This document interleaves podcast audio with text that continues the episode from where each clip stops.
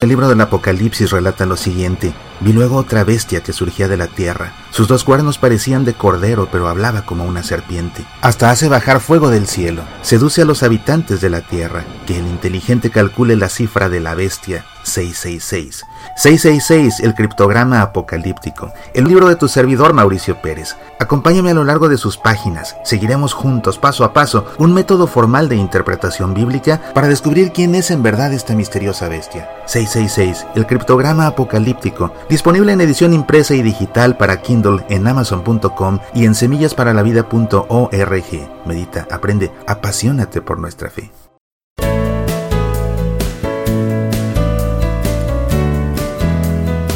Este domingo, que coincidió con el domingo tercero del tiempo de Pascua, me encontraba yo plácidamente formado en una fila para comprar un vaso con mango enchilado. Y de pronto recibí un mensaje de un amigo muy querido que me pregunta, oye Mauricio, en el Apocalipsis que leímos en la segunda lectura, ¿quiénes eran esos cuatro vivientes y esos veinticuatro ancianos?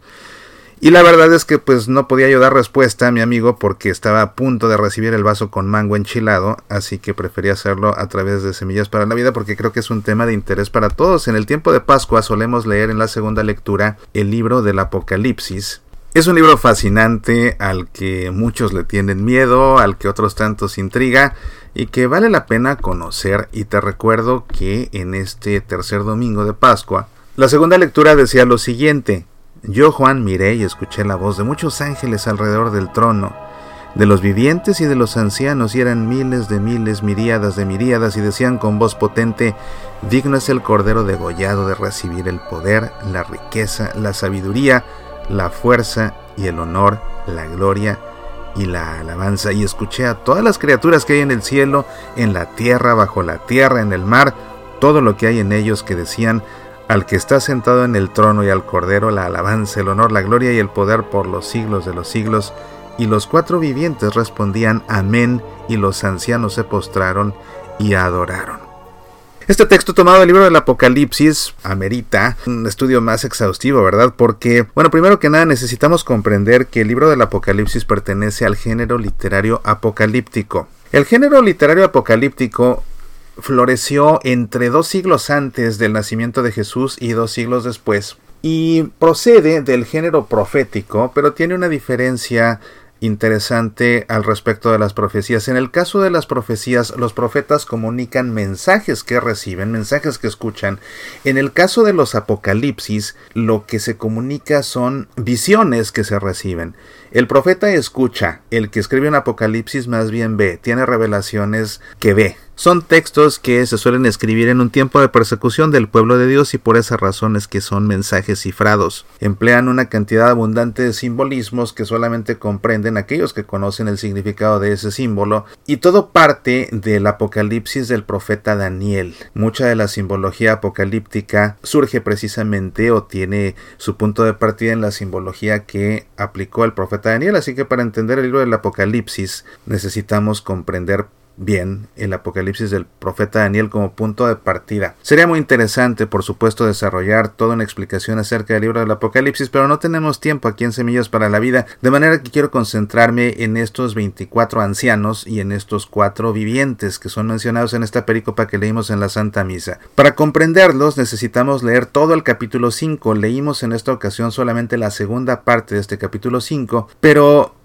la primera parte nos revela que estos ancianos eran 24, 24 ancianos. Cuando nosotros pensamos en estos 24, recordamos que el primer libro de las crónicas nos dice que existían 24 clases sacerdotales. Esto en la tribu de Leví, por supuesto, de la tribu de Leví procedían todos los sacerdotes. Bueno, eran 24 clases sacerdotales. Cuando vemos que se nos habla de 24 ancianos, podemos pensar en sacerdotes que provenían de cada una de las clases sacerdotales, es decir, de todas las clases sacerdotales. Todos los sacerdotes pues estaban representados por estos 24, aunque es muy interesante porque ellos, según el Apocalipsis, estaban vestidos de blanco y además se sentaba cada uno en un trono y cada uno tenía una corona, una corona que se quitan de la cabeza y que la arrojan precisamente ante el Cordero degollado, el Cordero degollado lógicamente que es Cristo Jesús.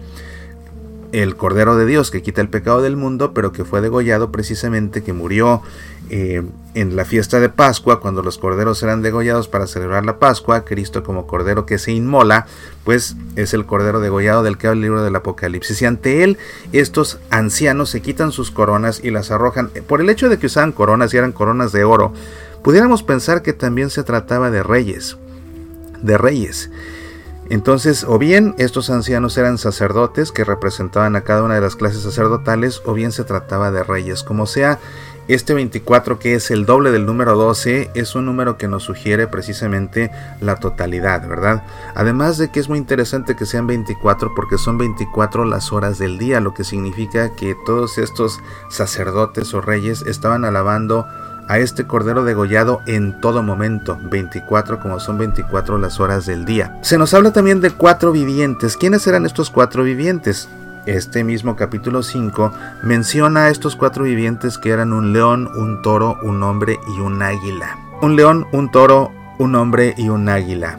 El león representa la nobleza, el toro es símbolo de la fortaleza, el hombre es símbolo de la sabiduría y el águila es símbolo de la agilidad. Sabes que más adelante se relacionó a estos cuatro vivientes, a este león, a este toro, a este hombre a este águila, con cada uno de los cuatro evangelistas en razón de la forma como comienza cada uno de los evangelios. El evangelio según San Marcos comienza en el desierto. En el desierto habitan las bestias, en el desierto habitan los leones y de esta manera el león vino a ser un símbolo de Marcos el evangelista. El Evangelio según San Lucas inicia en el templo de Jerusalén viene el arcángel y le anuncia a Zacarías que será el padre de Juan el Bautista. Era en el templo donde se ofrecían en holocausto diferentes animales, incluidos los toros, de manera que el toro se relaciona con Lucas el evangelista. El Evangelio según San Mateo comienza con la genealogía de Jesús y es la razón por la que al hombre del Apocalipsis se le ha relacionado con Mateo el evangelista, en tanto que Juan su evangelio inicia con una teología muy elevada. Al principio existía el Logos y el Logos estaba con Dios y el Logos era Dios. Esta teología tan elevada, bueno, pues es una teología que vuela tan alto como vuelan las águilas y por esa razón es que esta águila del libro del Apocalipsis se ha relacionado con Juan el Evangelista. Así estos cuatro vivientes, este león, este toro, este hombre, este águila, que son cuatro porque viene uno de cada uno de los cuatro puntos cardinales del mundo, vemos aquí como estos cuatro evangelistas, que también representan la nobleza, la fortaleza, la sabiduría y la agilidad, están alabando al Cordero degollado. Y vemos así como convergen estos cuatro puntos cardinales, cada uno representado por cada uno de estos cuatro vivientes, con 24 ancianos, que cada uno abarca una hora del día, y así convergen las dimensiones del tiempo con las dimensiones del espacio. Y así vemos como todo el cosmos, a fin de cuentas, está alabando al Cordero degollado. Todo el cosmos está alabando al Cordero degollado. Y esta pericopa del Apocalipsis que leemos en la Santa Misa ciertamente nos habla de que estos 24 ancianos están alabando al Cordero degollado y también de que estos cuatro vivientes están alabando al Cordero degollado, pero además dice aquí que muchos ángeles alrededor del trono de los vivientes y de los ancianos y eran miles de miles, miríadas de miríadas, muchísimos ángeles, millones de ángeles. Y además de todos estos millones de ángeles, dice aquí, escuché a todas las criaturas que en el cielo, en la tierra, bajo la tierra, en el mar, todo lo que hay en ellos que decían al que está sentado en el trono y al cordero, la alabanza, el honor, la gloria y el poder. Vemos claramente cómo esta perícopa del libro del Apocalipsis habla acerca de la alabanza que da el cosmos entero a Cristo Jesús, que es este cordero degollado. Nuevamente, el tiempo representado por estos 24 ancianos, como son 24 las horas del día, el espacio, ¿verdad? Representado por estos cuatro vivientes, cada uno ubicado en uno de los cuatro puntos cardinales, norte, sur, este, oeste, el león, el toro, el hombre, el águila, que además representan a cada uno de los evangelistas, Marcos, Lucas, Mateo y Juan, todos los ángeles, todos estos millones de ángeles y todo lo que hay en el cielo, en la tierra, bajo la tierra, el mar,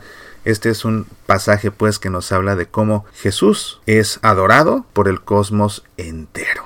Y lógicamente que este texto apocalíptico viene muy bien a tono con este tiempo de Pascua en el que seguimos celebrando la gloriosa resurrección de Jesús, una gloriosa resurrección que amerita precisamente la adoración del cosmos entero. Soy Mauricio Pérez, estas son Semillas para la Vida.